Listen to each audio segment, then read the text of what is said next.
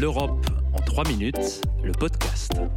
Toute l'Europe vous propose de mieux saisir les enjeux et le fonctionnement de l'Union européenne en 3 minutes. Une série audio courte et sans jargon.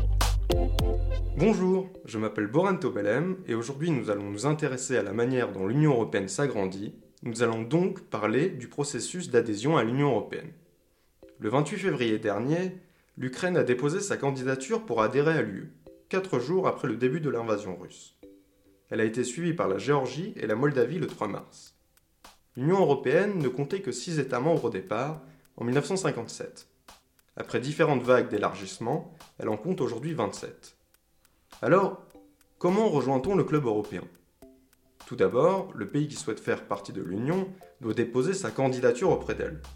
Mais attention, ça ne signifie pas que l'UE le considère encore officiellement comme candidat il faut que tous les États membres lui attribuent ce statut à l'unanimité.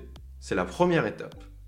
Pour que sa candidature soit jugée recevable, le pays doit être géographiquement européen. Il doit aussi respecter les valeurs de l'Union et s'engager à les promouvoir. Une fois que la candidature du prétendant à l'adhésion est acceptée, on met en place ce qu'on appelle une stratégie de préadhésion. C'est la deuxième étape. Le but? Préparer le pays à être un candidat crédible en vue de l'ouverture des négociations d'adhésion. Pour qu'elle puisse s'ouvrir, il faut une nouvelle fois l'accord unanime des États membres.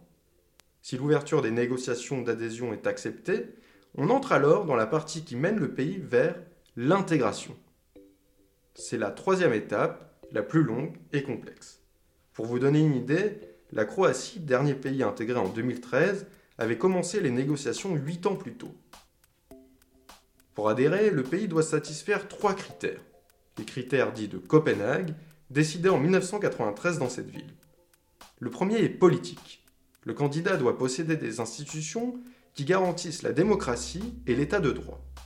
Le deuxième est économique, à savoir une économie de marché stable qui puisse supporter la concurrence des autres économies de l'Union.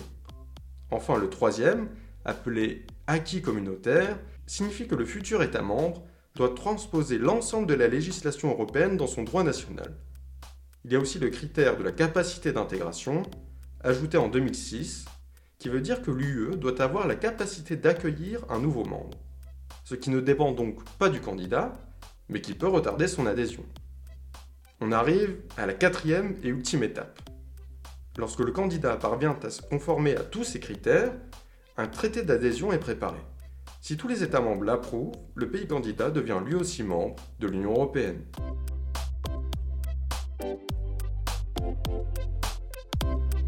Retrouvez l'Europe en 3 minutes, le podcast sur www.touteleurope.eu et sur votre plateforme d'écoute préférée. Partagez-le, commentez-le et à très vite pour un prochain épisode. L'Europe en 3 minutes, le podcast.